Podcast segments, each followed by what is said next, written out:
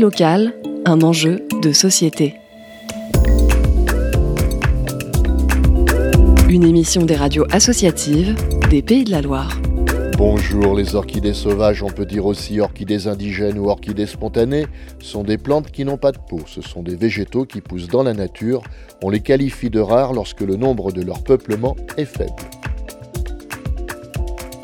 Roland Lemoigne, l'un des fondateurs de la Société d'Orchidées Loire-Océan, la Solo, a constaté qu'un terrain situé sur l'une des 24 communes de Nantes Métropole était envahi par des plantes opportunistes et que les orchidées disparaissaient. Depuis 2020, la Solo assure l'entretien de ce terrain. Nous sommes sur la commune de Sainte-Luce. C'est le chemin de la barre qui rejoint le chemin de Halage. Roland Lemoigne. Et euh, à cet angle-là, il y a une parcelle qui est tout à fait indépendante des, des autres champs exploités, qui contient plusieurs plantes rares. Il y a des orchidées, mais il y a aussi une fougère rarissime qui est ici très abondante. Et donc cette partie a été classée en zone naturelle sensible par le département de Loire-Atlantique et est classée dans la SNIEF qui longe la Loire, c'est-à-dire c'est une zone qui ne peut pas être constructible. Mais le problème est qu'elle est en train de se faire envahir, notamment parce qu'on ne s'occupe pas des arbres.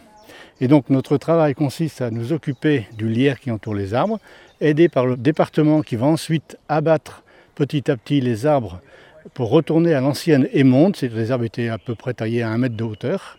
Ceci permet à ce moment-là à cette parcelle d'être beaucoup moins ombragée, mais en même temps de faire se développer des orchidées dont certaines ici sont très rares.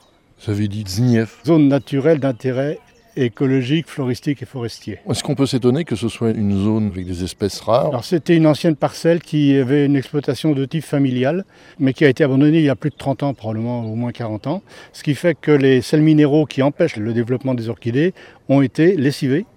Et il se trouve que la parcelle est en équilibre. Cet équilibre était intéressant, c'était l'équilibre d'une pelouse littorale de la Loire mais il se trouve que les arbres ont poussé spontanément, on ne les a pas abattus, et l'ombre qu'ils font maintenant permet à des plantes invasives de venir s'installer et de détruire les stations d'orchidées.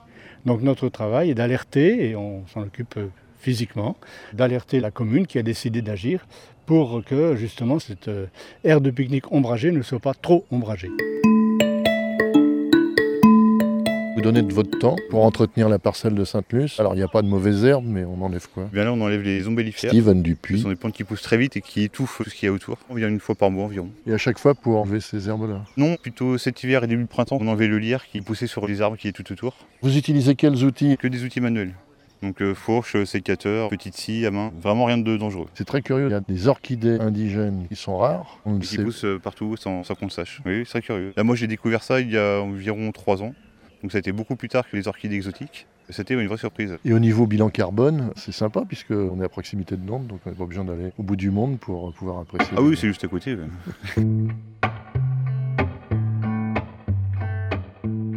Là, ce qui est rare surtout, c'est que cinq espèces euh, se retrouvent sur la même parcelle et accompagnées d'une fougère très rare aussi, ce qui fait qu'elle est tout à fait exceptionnelle au niveau du biotope et probablement donc qu'on va petit à petit découvrir d'autres espèces rares parce qu'elle a forcément un intérêt évident vu la densité d'espèces par rapport à sa surface. Il fait 3700 mètres carrés. Bon, essayer de trouver cinq espèces d'orchidées sur 3700 mètres carrés, il n'y a qu'ici. Vous savez que poussent sur cette parcelle des orchidées indigènes? Les petites violettes là? Ah oui, je savais pas que c'était des orchidées, mais bon, je sais qu'il y a des fleurs euh, par là, oui, oui. Vous êtes du coin? Oui, oui, Là, il y a des espèces à protéger. comme les frétillères là, il y a les- la pancarte d'habitude, elle est toujours là, qui dit qu'il faut garder ça. Merci Janine. Ce qui nous gêne un peu, c'est que bon, c'est en même temps aire de pique-nique, donc euh, c'est un peu piétiné. Bon, il y a même droit à avoir des feux euh, le week-end. Jocelyne Sirman. Mais on a constaté quand même que depuis qu'on y travaille, euh, il y a pas mal d'orchidées indigènes qui ont repris des forces et qui réapparaissent et qui se sont même un petit peu multipliées. En France, environ 160 espèces d'orchidées rares sont répertoriées.